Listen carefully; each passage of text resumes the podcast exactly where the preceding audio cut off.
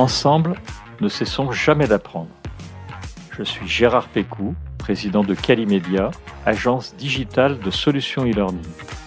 Je vous accueille sur Never Stop Learning, un podcast qui vous fait rencontrer des acteurs de la formation entrepreneuriale et éducative d'aujourd'hui et de demain.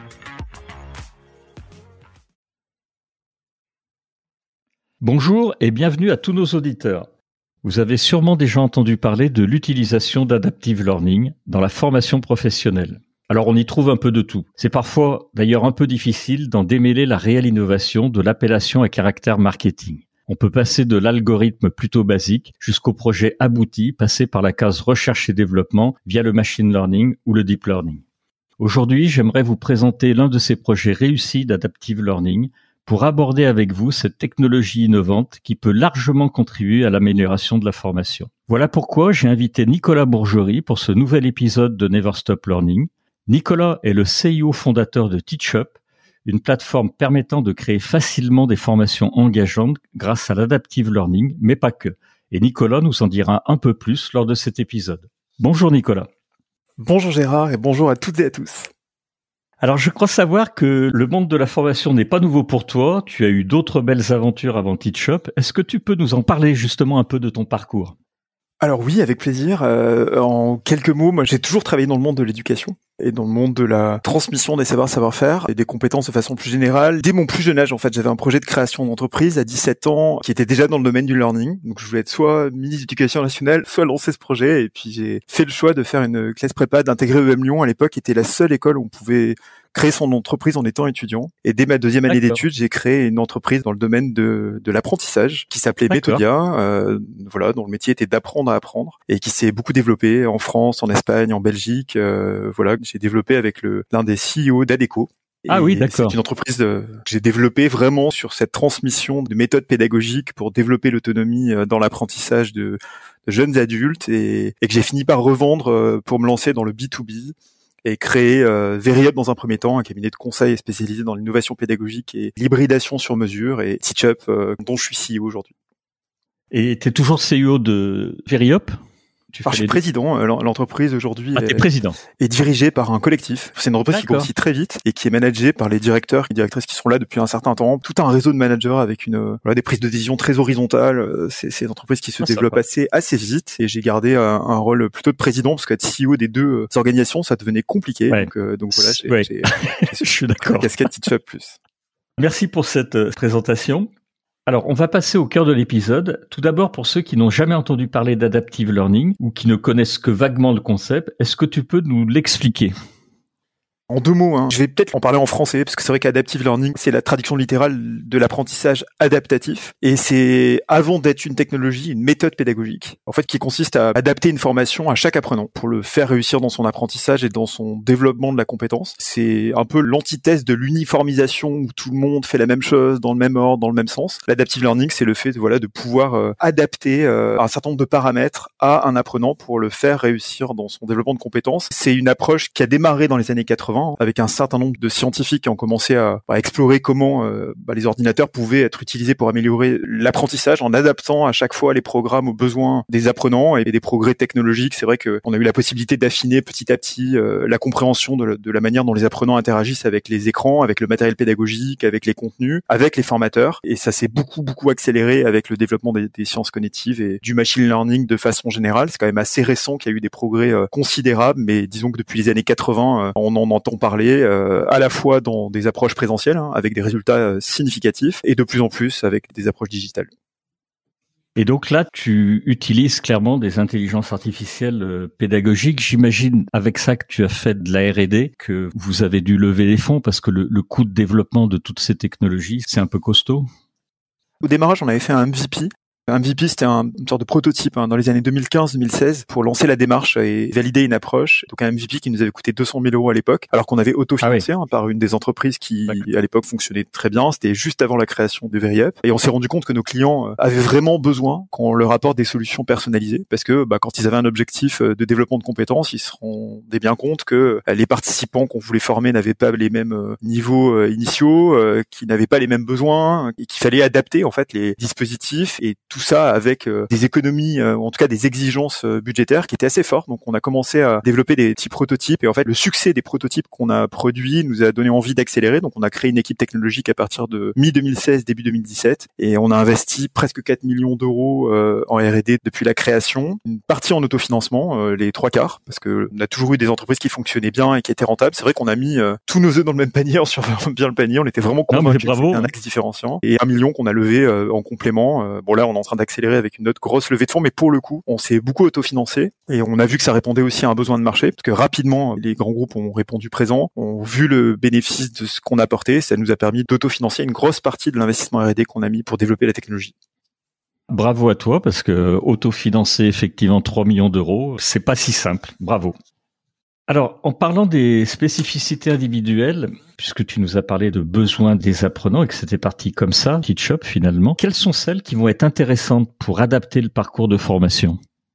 Il y en a plusieurs. Il y en a une qui est plus évidente que les autres. D'ailleurs, on a commencé par ça. C'est l'expertise par rapport à la compétence visée. Dans un dispositif de formation, qui soit court ou long, euh, bah, c'est vrai que notre cœur de métier, c'est de développer des compétences, de faciliter euh, l'appropriation de ces compétences et qu'elles soient mobilisées en situation hein, de travail sur un projet dans l'entreprise pour avoir un impact euh, sur l'entreprise ou, le, ou ce qui se passe au quotidien dans l'organisation. Et c'est vrai que l'expertise par rapport à la compétence est un sujet qui nous est paru assez rapidement évident puisque quand on veut développer une compétence, on part pas tous du même point de départ, on n'a pas tous les mêmes besoins sur les différents points de passage et, la notion euh, d'expertise était un, élément qui était en plus assez facile à mesurer, eu égard au passé professionnel de la personne, à ce qu'on arrivait à identifier assez rapidement sur ce qu'elle savait déjà, ce qu'elle ne savait pas, ce qu'elle savait déjà faire, ce qu'elle ne savait pas faire. Donc c'est des choses dans un dispositif euh, hybride qu'on arrive assez facilement à voir. Évidemment, c'est un élément dont on sert en priorité. On a dans TeachUp un tas d'algorithmes, dont des algorithmes qui euh, nourrissent justement un coefficient d'expertise qui nous permet d'adapter en fonction de ce coefficient et en fonction des différentes compétences visées et les parcours et les contenus. On a un deuxième euh, élément qui est le niveau d'engagement dans les modalités ou, les modalités qui sont proposées. On voit que certains apprenants sont plus engagés dans des modalités particulières et on va s'en servir en fait pour euh, pour faire des recommandations, pour prioriser des éléments qui euh, sont alignés avec la compétence qu'on veut développer et, et, que parfois il y a des chemins qui sont plus plus adaptés si je veux développer un comportement que si si je veux développer un savoir-faire ou acquérir un savoir. Et donc la, la, la façon dont la personne s'engage, et on arrive à voir euh, des métriques d'engagement hein, dans un dispositif, sont aussi des éléments dont on se sert pour essayer de renforcer l'engagement. Et quand on voit qu'une personne commence à être désengagée, on va aller chercher des modalités euh, ou des chemins qui nous semblent plus propices pour cette personne-là, eu égard à ce qu'elle a fait dans le passé, pour euh, pouvoir la, la, réengager dans son dispositif. Il y a aussi des éléments qu'on a comme éléments de choix quand on a un apprenant, c'est l'intérêt qu'on a pour un sujet.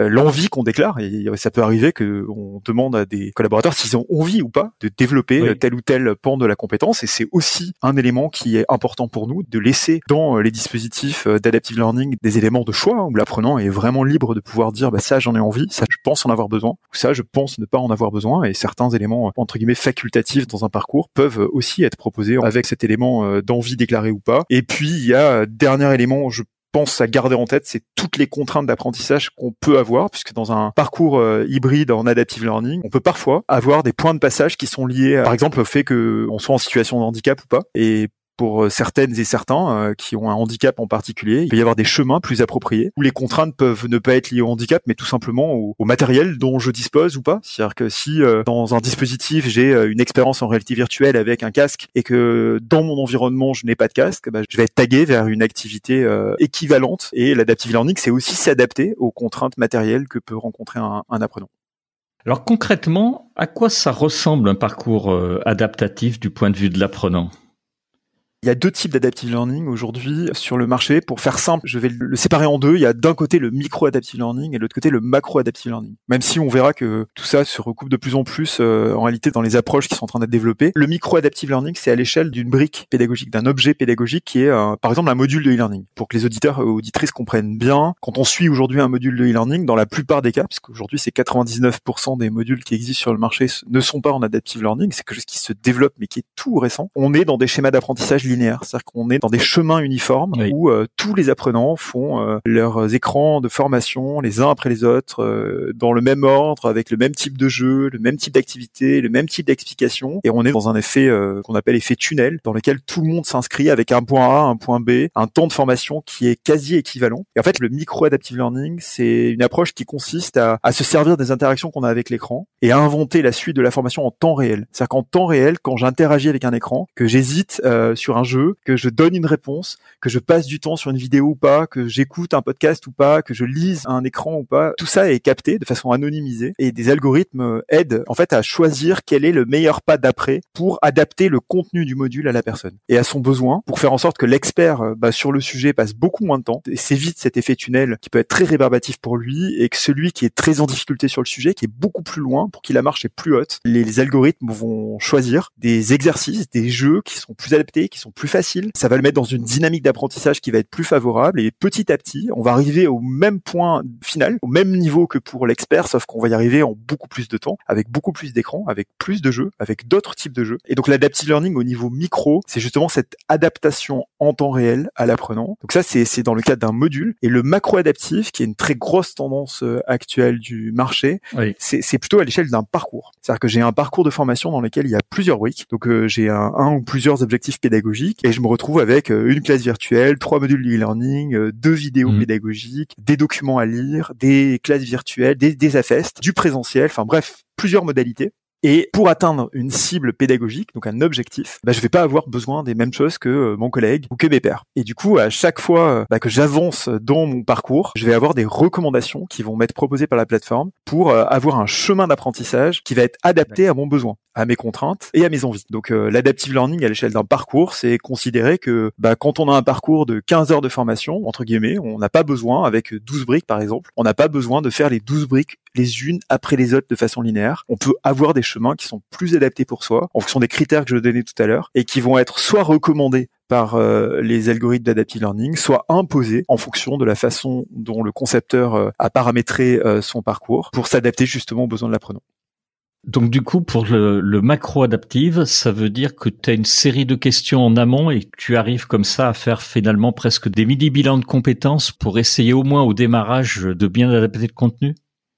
Pour le moment, euh, beaucoup de choses sont basées là-dessus. En revanche, il y a énormément de recherches sur le sujet. C'est-à-dire qu'on va commencer par un bilan de positionnement initial qui permet de positionner le niveau de la personne et les envies. Donc ça va permettre de cartographier où en est le collaborateur au moment de se lancer dans son dispositif. Ça va permettre euh, d'identifier ce qui est obligatoire pour lui, facultatif, ce qui est recommandé et pas recommandé, ou ce qu'il a déjà validé parce qu'il part pas de zéro. Donc c'est quand même intéressant parce qu'il n'y a pas le sentiment de se dire waouh, je vais devoir tout faire. Déjà, c'est se dire, euh, je pars d'un point qui est rarement d'ailleurs le point de départ euh, à zéro, sauf quand on est complètement débutant sur un sujet. Donc il y a quelque chose de valorisant de pas démarrer de zéro. Et ça peut être à l'échelle de chaque euh, sous-objectif. C'est-à-dire que la façon dont on conçoit dans TeachUp, c'est qu'on fonctionne par marche, par objectif et par partie, et on va le faire par marche. On aura des points de passage. Donc on peut faire des bilans au démarrage d'une partie, on peut faire des bilans à la fin d'une partie. Et en ce moment, on développe beaucoup de recherches sur le fait entre le point de départ et le point d'arrivée, en fonction de tous les apprenants, ce qu'ils ont fait et l'expérience qu'ils ont eu, bah, on voit ceux qui sont passés par tel ou tel chemin pour réussir l'évaluation de maîtrise euh, intermédiaire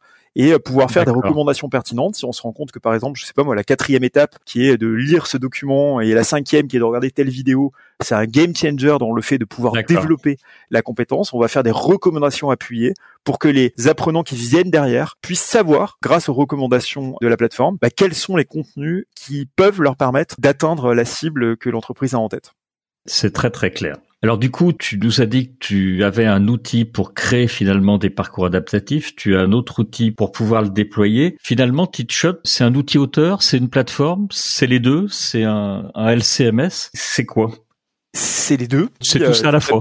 Alors c'est d'abord utilisé comme un outil auteur. Hein. Initialement, notre grande force marché, c'est quand même de créer des objets pédagogiques en adaptive learning. On a mis euh, presque 80% en fait de nos ressources sur le fait d'avoir un outil auteur qui permet de créer simplement de l'adaptive learning. Parce que l'idée c'était pas juste de créer l'adaptive learning, parce qu'on se rendait compte qu'il y avait une envie d'y aller, mais c'était la perception de complexité que les acteurs de marché pouvaient euh, y voir, hein, parce que il y a déjà beaucoup de ressources, euh, de support, de contenu, beaucoup d'existants dans les organisations. Donc il y avait un très fort enjeu à travailler la transformation de cet existant, la réutilisation de cet existant de façon dynamique pour y apporter des couches d'adaptive learning sans que les entreprises n'aient à tout recréer. Donc le, fait de créer un outil auteur qui permet bah, justement de créer simplement des parcours ou des modules en adaptif, ça a été l'essentiel de notre effort qui a fait qu'on en est arrivé là. Et Petit à petit, on l'a développé avec deux offres. Une offre qui s'appelle l'offre extension. Donc, c'est une extension sans LMS. C'est des entreprises qui ont un LMS ou un, CMS et qui se disent, bon, bah, mon outil auteur, euh, il n'est pas assez puissant, il ne permet pas d'aller au-delà euh, d'approches linéaires assez, assez classiques. J'ai envie de renforcer l'engagement, de renforcer la mesure de certaines métriques. Bah, ils utilisent Teachup comme une extension. Donc, c'est une offre extension. Et, là, bah, on est complémentaire des gros LMS internationaux du marché. C'est la moitié à peu près de nos clients qui nous utilisent aujourd'hui comme ça. Et l'autre moitié, plutôt les ETI, organismes de formation PME qui nous utilisent comme LCMS. C'est-à-dire qu'on a développé une couche d'interopérabilité, une couche LMS. Alors on est vraiment sur les 20-80. Hein. On n'est pas le gros LMS, c'est pas notre axe. En fait, on s'est dit, bah il y a des fonctionnalités LMS qui sont centrales. Ces fonctionnalités, on peut les développer avec une mix UI qui est sympa et on vient répondre aux 20-80 avec simplicité. En fait, euh, c'est plutôt ça l'axe qu'on a pris pour venir répondre aux ETI et aux PME qui n'auront pas les moyens d'acheter deux abonnements, un LMS et un outil auteur et pouvoir cocher les cases pour elles. Mais du coup, tout ce que tu fais remonter euh, avec le, micro adaptive ou le macro adaptive, tu les fais remonter par les normes SCORM et ça peut se déployer donc sur n'importe quelle plateforme si je te suis bien. Exactement. Alors, SCORM, c'est une des façons de s'interconnecter. C'est évidemment la norme la plus connue. Donc, euh, on a commencé par ça, dans plein de formats différents d'ailleurs, parce qu'on a plein de formats SCORM différents euh, pour s'adapter à tous les environnements du marché. Teachup aujourd'hui est diffusé dans presque 450 entreprises différentes, dont 250 euh, grands groupes et 200 ETI, PME, organismes de formation. Donc, ça reste des profils extrêmement variés. Pour certaines organisations, il y a beaucoup d'enjeux de faire remonter la donnée. Alors, on développe beaucoup d'API en ce moment. C'est un peu l'axe qu'on a pris, hein, de travailler l'interopérabilité avec les, les acteurs marché pour ouvrir hein, au-delà du SCORM euh, les possibilités de compatibilité. Donc c'est vraiment notre gros sujet de cette année. On a développé le sans couture avec le, le SSO pour que bah, les, les, acteurs n'aient pas besoin de se reloguer euh, indépendamment de leur euh, mode de connexion. Le fait de pouvoir bah, dans des environnements parfois très très contraints en matière de sécurité, quand même pouvoir déployer de l'adaptive learning. Donc on a développé aussi des approches offline avec bah, un certain nombre d'algorithmes embarqués, notamment dans un univers de la banque, de la santé, qui sont très très contraignants. voilà où on peut utiliser et du online du offline. Donc on a développé toute une palette de modes de diffusion pour développer justement cette interopérabilité de nos objets pédagogiques en adaptive learning parce qu'on s'est dit que c'était un game changer pour pouvoir accélérer sur le marché. J'imagine qu'il y a quelque chose qui est fondamental dans la formation. Je pense que tu vas être d'accord avec moi. C'est les décrochages. Est-ce que l'adaptive learning va finalement limiter ces décrochages? Après l'engagement Et ça, tu en as très très bien parlé. Et je comprends bien que l'adaptive learning là est super pour favoriser l'engagement. Mais est-ce qu'on peut vraiment aller jusqu'à l'anticipation des décrochages? Alors oui, et on le mesure de plus en plus. Et ce qui est très intéressant, au-delà même du décrochage, il y a plusieurs métriques ou bénéfices pour les apprenants. Clairement, euh, celui euh, dont tu viens de parler est un élément majeur. Et je vais expliquer comment ça marche et l'impact que ça a. Imaginons qu'on on ait un apprenant qui a un niveau assez euh, bas sur un sujet. En fait, la compétence est une compétence qu'il a peu développée, pas développée. Avec un module linéaire, il peut vite se retrouver en difficulté. Et dans Teachup, en fait, on va rapidement voir qu'une personne est en difficulté et il n'y arrive pas. Et en fait, la technologie va adapter la difficulté des exercices pour encourager l'apprenant à se mettre dans une dynamique de valorisation et faire en sorte qu'il se mette en dynamique de succès. C'est-à-dire que quand on voit que quelqu'un est vraiment en difficulté, qu'on lui propose des jeux et qu'on voit que ça ne fonctionne pas, que les activités pédagogiques qu'on lui propose, il a du mal à les faire, en fait, on va diminuer la difficulté des jeux, on va les doser pour le mettre en situation de succès et petit à petit, progressivement, augmenter la difficulté des activités qui sont proposées. Alors évidemment, ça va être beaucoup plus long, parfois un peu plus long, parfois beaucoup plus long, mais ça va à chaque fois être adapté aux besoins de l'apprenant. Donc on n'a pas cette euh, notion de découragement, tout simplement parce qu'il y a une promesse derrière Teachup qui est que tout le monde peut y arriver, mais à son rythme et à sa façon. C'est vraiment une intention initiale qu'on avait de se dire, bah, il y a des personnes qui mettront plus de temps, il y a des personnes qui auront plus de mal, mais tout le monde peut y arriver. Et quand quelqu'un n'y arrive pas, c'est aussi un super indicateur pour le formateur pour aller chercher d'autres ressources, d'autres moyens pour venir l'aider et l'accompagner dans sa montée en compétences. Et on arrive sur des A/B tests parce que parfois on le fait avec des approches linéaires traditionnelles et des approches euh, en adaptive à avoir des taux de décrochage qui sont deux fois inférieurs par rapport à des approches complètement linéaires. Et donc c'est assez intéressant de le voir que dans des conditions réelles avec parfois des milliers d'apprenants, hein, parce qu'aujourd'hui on fait ça avec des gros acteurs de marché, c'est souvent les grandes entreprises qui nous mettent en condition d'études D'ailleurs, je profite du podcast pour faire un appel à candidature parce qu'on aimerait euh, recruter deux chercheurs euh, pour faire une étude sur euh, une période de trois ans sur justement la mesure d'impact d'adaptive learning avec le plus d'objectivité possible dans des conditions et des contextes extrêmement différents pour aller bien plus loin que les études qu'on a déjà réalisées en interne. Voilà, si quelqu'un est intéressé, nous on est à la recherche justement de deux profils autour de ça. Et le bénéfice, Gérard, il n'est pas que sur la complétion, il est aussi sur l'optimisation du temps qu'on passe à apprendre. C'est-à-dire qu'on a aussi des acteurs qui nous disent, bah, nous on a besoin de former 1000 personnes, 5000 personnes, 10 000 personnes sur un sujet. Tous les ans, je passe une formation réglementaire, par exemple, des formations récurrentes qu'on doit faire tous les ans. On doit se remettre à niveau tous les ans. Proposer un parcours linéaire où tout le monde fait la même chose, dans le même ordre, avec ses 15 heures de formation. En fait, ça plus de sens parce que les experts euh, vraiment cliquent sur le bouton et attendent que le truc passe et c'est hyper ennuyeux pour eux. Et là, on arrive à quantifier l'impact en temps qu'on arrive à faire économiser, qui est assez significatif. On est sur 35% du temps économisé sur du micro-adaptive learning en moyenne. Donc entre les populations qui le font avec un, un, mode complètement linéaire, exactement le même contenu, et des populations qui le font en adaptive, sachant que certains économisent 70% du temps et d'autres sont à 110, 120% du temps par rapport à une approche linéaire. Donc il faut aussi accepter que parfois ce soit plus long et dans certains cas beaucoup plus court. Et sur des approches de macro-adaptive learning, c'est peut-être aussi une information qui intéressera les auditrices et les auditeurs. On est sur un gain environ de 40% en moyenne sur les parcours. Ce qui veut dire que quand vous déployez un parcours, pour faire simple, ces 40% des contenus ne sont pas utiles aux personnes qu'on forme pour développer la compétence en moyenne. En tout cas sur les dispositifs dans lesquels on était en AB test. Donc c'est assez intéressant comme démarche. Ça veut dire que euh, bah on on voit bien qu'il y a euh, aussi des priorisations à aller chercher dans les organisations pour que bah, les apprenants euh, puissent avoir des objets pédagogiques qui leur sont plus adaptés. Oui, très très juste. Ça va pouvoir faire des belles publications, tout ça, pour les deux chercheurs que tu, tu, tu vas trouver. Autre question, en l'état actuel, est-ce que tout le monde peut bénéficier de l'adaptive learning ou est-ce qu'il existe des populations, des domaines d'activité où c'est un peu plus complexe à mettre en œuvre? Je pense par exemple à l'éducation nationale ou, à des milieux experts euh, très très pointus. Dans l'aéronautique par exemple, ou le nucléaire, qui sont des, choses extrêmement réglementées et, quelquefois il y a des choses vraiment très pointues. Est-ce que vous arrivez aussi à vous adapter à ces populations-là avec TeachUp Alors oui, et oui, et c'est en lien avec euh, ce que je te disais tout à l'heure sur les moyens et les méthodes de diffusion, l'interopérabilité dans les environnements dans lesquels on s'inscrit. On a développé on a développé des approches scormées, y compris en offline. Donc ça veut dire qu'il n'y a pas euh, d'interconnexion avec une partie des algorithmes et de l'intelligence euh, dynamique qu'on va aller chercher. C'est-à-dire qu'il y a toute une partie de machine learning qu'on peut pas évidemment importer dans un module scormé tout seul. En revanche, on peut importer toute une partie des algorithmes en traitement algorithmique en front. Quand je dis en front, c'est à l'intérieur même du module pour pouvoir apporter une couche d'adaptive learning malgré tout et l'intelligence d'adaptation situationnelle dans des parcours ou dans des modules offline quand on est dans des environnements ultra sécurisés ou des environnements où il y a un niveau de confidentialité qui est très élevé. Donc c'est euh, aujourd'hui une, population qui est très très large. Donc ça nous permet d'adresser quand même des objets pédagogiques en adaptif dans ces environnements contraints. Après c'est vrai qu'on n'a pas les mêmes bénéfices évidemment que les modules ou les parcours quand ils sont en SCORM online, ce qui veut dire qu'on a des appels à nos serveurs sur lesquels sont stockés euh, tous les, algorithmes et tout le machine learning parce que ça permet d'apprendre de chaque apprentissage et donc d'améliorer l'expérience de formation continue, ce qu'on n'a pas quand on est en offline. Mais oui, c'est possible aussi de déployer quand même une couche d'adaptive learning dans ces environnements euh, contraints. Après, pour répondre complètement à ta question, euh, il y a quand même des, des, domaines dans lesquels on est aujourd'hui euh, plus adressé, plus utilisé c'est tout ce qui touche au développement de savoir-faire et de savoir pour former des quantités importantes de personnes. On se rend bien compte que la classe virtuelle, le présentiel, on a beaucoup euh, beaucoup de valeur à y apporter, euh, des mises en pratique, des temps d'appropriation, euh, des, des, approches feedback pour que vraiment le, le collaborateur s'approprie la compétence, la mette en place, avec les approches de développement de la connaissance, du savoir-faire, la création d'encadrement d'activités en formation de travail, tout ça, ça peut être fait beaucoup plus facilement en adaptive learning dans des dispositifs. Donc vraiment, l'adaptive learning est très utilisé, on va dire, en micro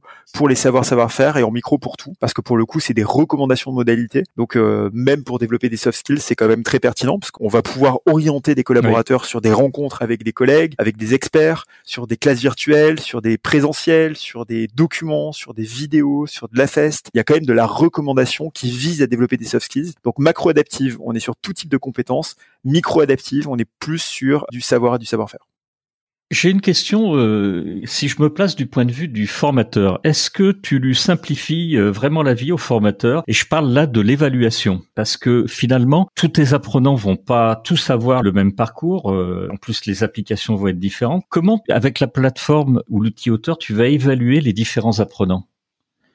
En fait, on, on, a une approche qui a été une approche de déterminer des points de passage. Donc dans TeachUp, on a des points de passage des étapes intermédiaires. Tout le monde passe par ces étapes intermédiaires. Et du coup, ces points de passage sont des points euh, clés pour le formateur pour identifier euh, la progression pédagogique d'un apprenant. Et ce qui est intéressant, c'est que ces points de passage sont communs à tous.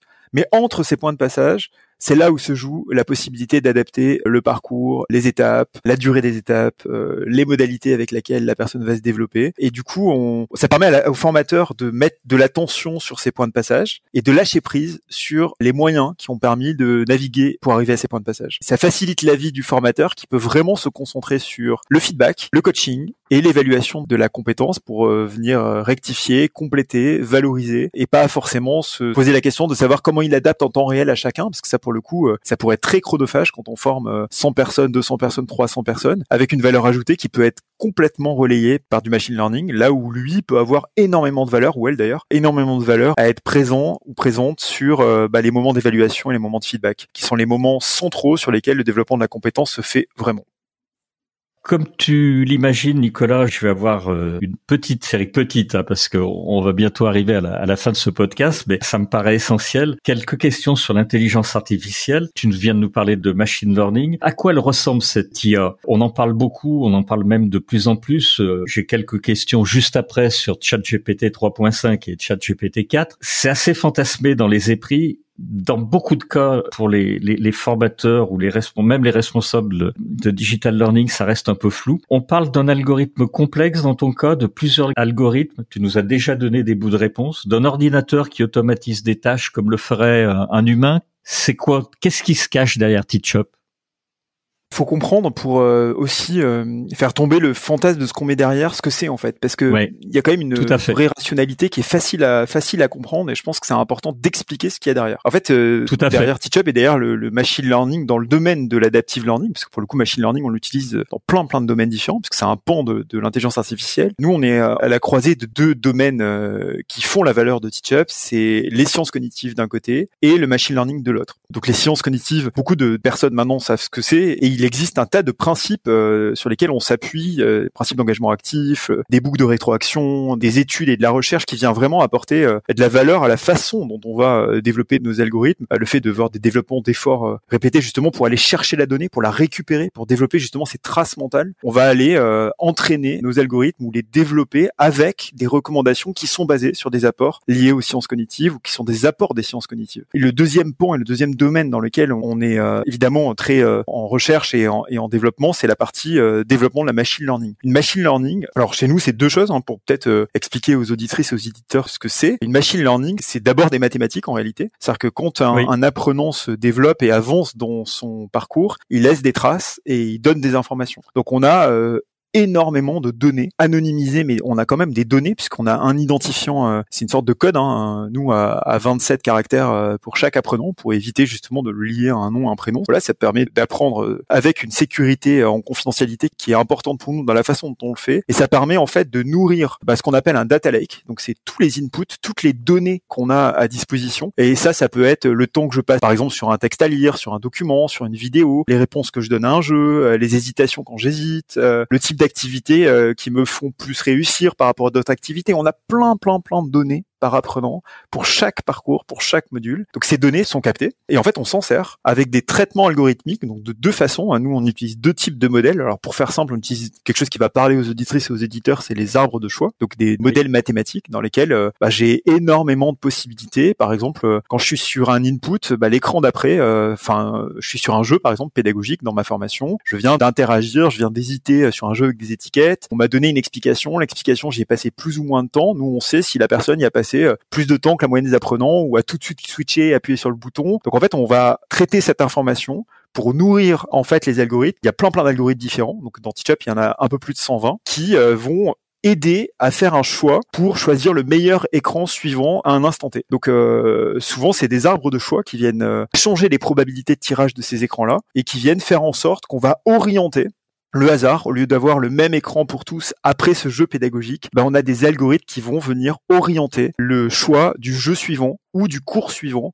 pour l'adapter à un élément de contexte qui va être une interprétation de ce dont la personne a besoin. Et cette interprétation, c'est justement euh, ben, le biais qu'on introduit dans Teachup qui est lié aux sciences cognitives. C'est-à-dire que le biais, c'est pas un biais gratuit, c'est un biais qui est basé sur euh, bah, les études qu'on a choisi de garder dans Teachup et d'injecter dans Teachup pour que le choix soit le choix le plus pertinent possible à un instant T. Alors parfois, on a plusieurs choix et pour choisir parmi tous les choix possibles, on fait ce qu'on appelle des arbres de choix avec des probabilités qui vont faire qu'on va sortir plutôt cet écran plutôt que celui-ci, plutôt ce jeu-là plutôt que celui-ci, plutôt tel type de réponse et tel type d'exercice et tel type de difficulté plutôt que tel autre. Et ça, fur et à mesure qu'on avance, sans le savoir, on a une expérience qui est en permanence drivée par nos choix, par le temps qu'on passe, par nos interactions avec l'écran, avec à la fois des biais apportés par les sciences cognitives et le développement d'algorithmes euh, basés sur du machine learning. Alors l'essentiel est basé sur des arbres de choix, des modèles d'arbres de choix, et pour partie, c'est une partie de TeachUp évidemment qu'on développe beaucoup, alors avec des partenaires et avec nos équipes, parce qu'on a recruté des experts en la matière, euh, le développement de réseaux de neurones supervisés, où là on essaie de reproduire en fait des fonctionnements plus complexes hein, qui existent dans le cerveau humain, mais à l'échelle de la machine, pour que euh, on apprenne en fait des expériences de chacun pour pouvoir améliorer l'expérience du suivant. Donc là, c'est des éléments un peu plus euh, complexes d'un point de vue mathématique, mais hyper intéressants parce que ça nous permet d'aller beaucoup plus loin que les arbres de choix, qui sont déjà une première couche euh, d'IA euh, quand même très intéressante qui permettent d'adapter les contenus. Et les réseaux de neurones supervisés, bah, c'est notamment ce qui est très utilisé aujourd'hui par euh, la plupart des acteurs euh, du marché dans la reconnaissance d'images, qu'on connaît bien, hein, puisque ça fait longtemps maintenant qu'on commence à voir des, des IA font ça. C'est beaucoup plus connu du grand public et qui est utilisé aussi dans ChatGPT, même si ChatGPT utilise beaucoup d'arbres de choix dans les modèles qui sont utilisés.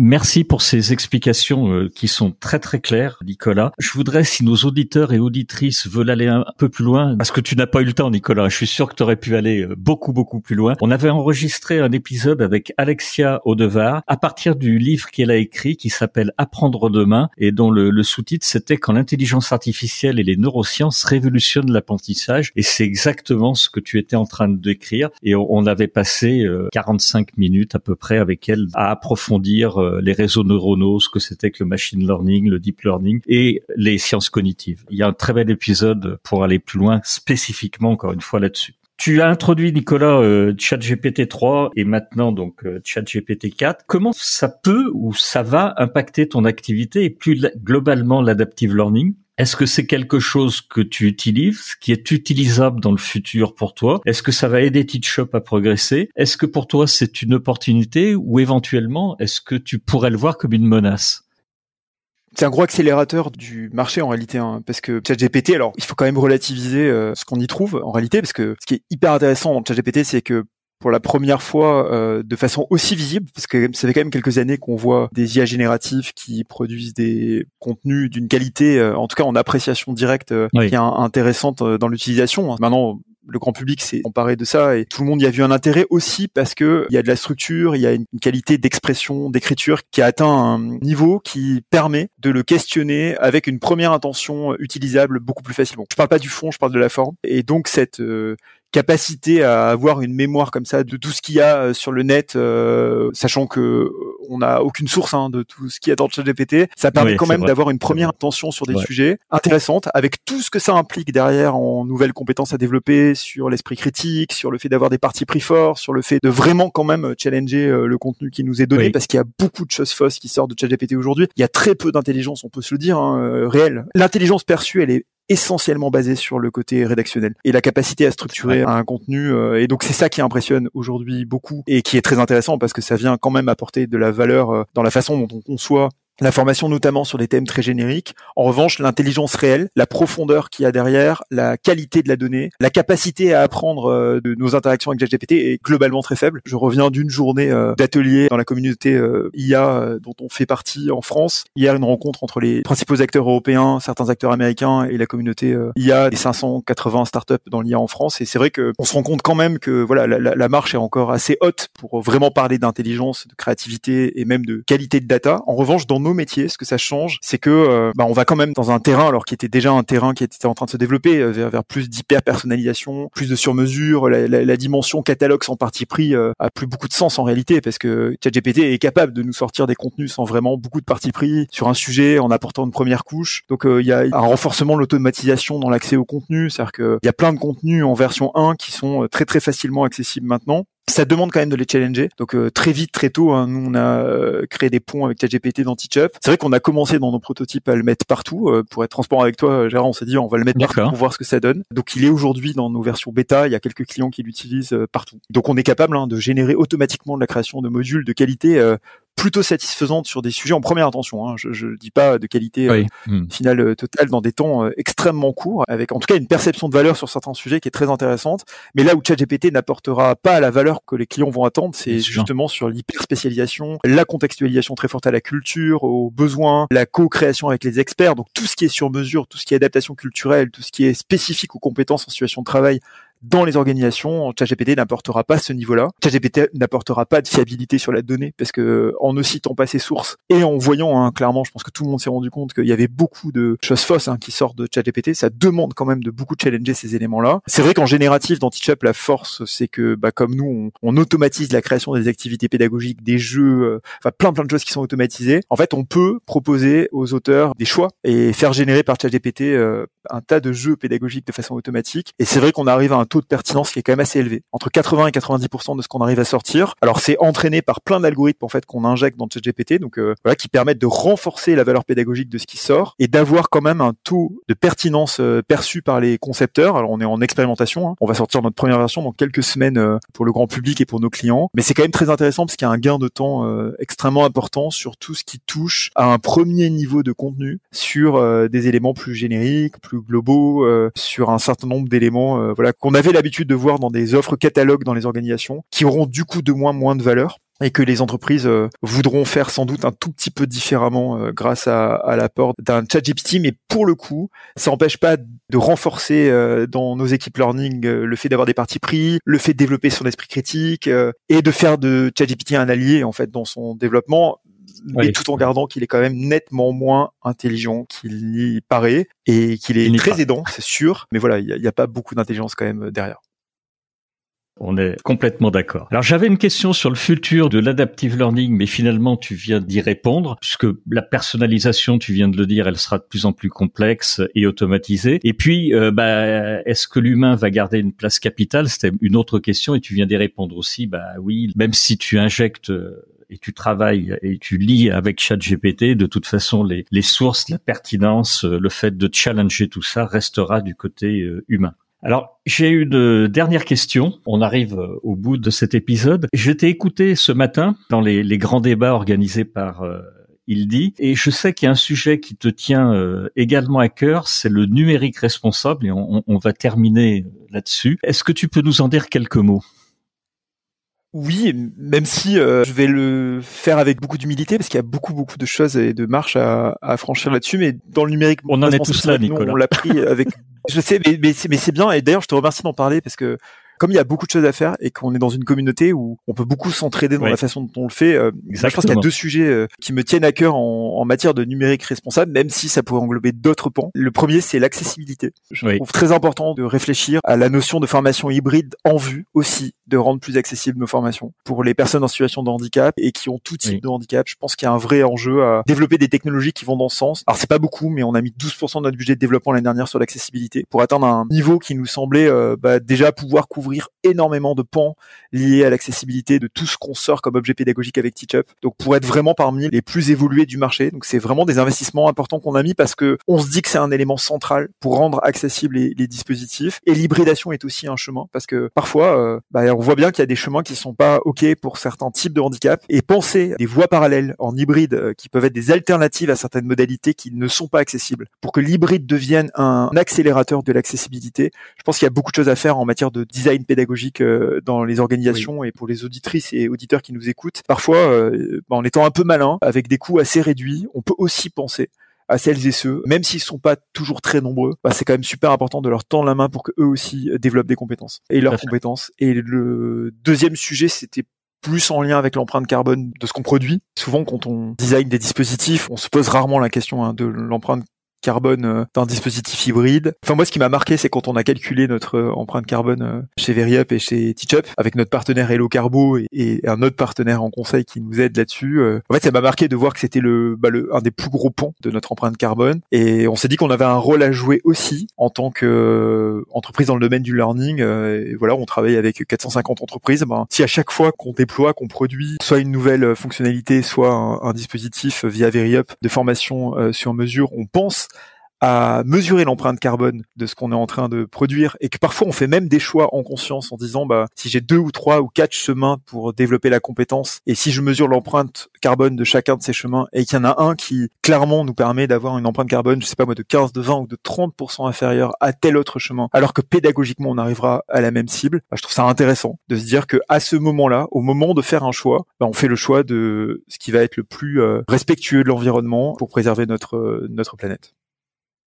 tout à fait. Je suis alors pour le coup parfaitement aligné avec toi et c'était l'occasion d'en parler également et c'est très important. On peut faire également euh, mesurer l'empreinte carbone, faire les choix que tu viens d'expliquer. On peut regarder également le poids des pages. Il y a un outil tout bête, alors dont le nom m'échappe à l'instant, j'en suis désolé, qui permet de mesurer le poids simplement d'une page qu'on crée euh, avec des outils auteurs, avec euh, simplement WordPress pour les sites internet ou d'autres outils et qui permettent d'aider à faire ces choix-là. C'est des petits bouts mais si tout le monde faisait ça, on consommerait un peu moins.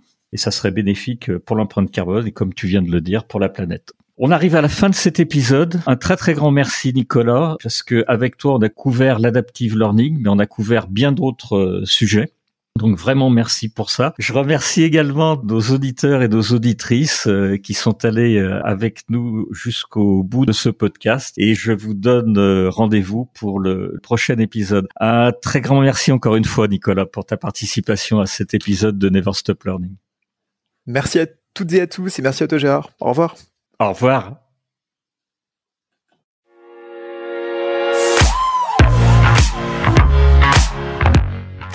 Vous êtes arrivé à la fin de cet épisode. Je vous remercie pour votre écoute attentive. Si l'épisode vous a plu, partagez-le auprès de votre entourage et donnez-lui une bonne note suivie d'un commentaire sympathique pour nous aider à grimper dans les classements. Je suis Gérard Pécou, président de Calimedia. Si vous cherchez une solution e-learning, rendez-vous sur calimedia.fr. Notre équipe vous accompagnera avec un très grand plaisir. Nous nous retrouverons dans le prochain épisode de Never Stop Learning pour qu'ensemble, nous ne cessions jamais d'apprendre.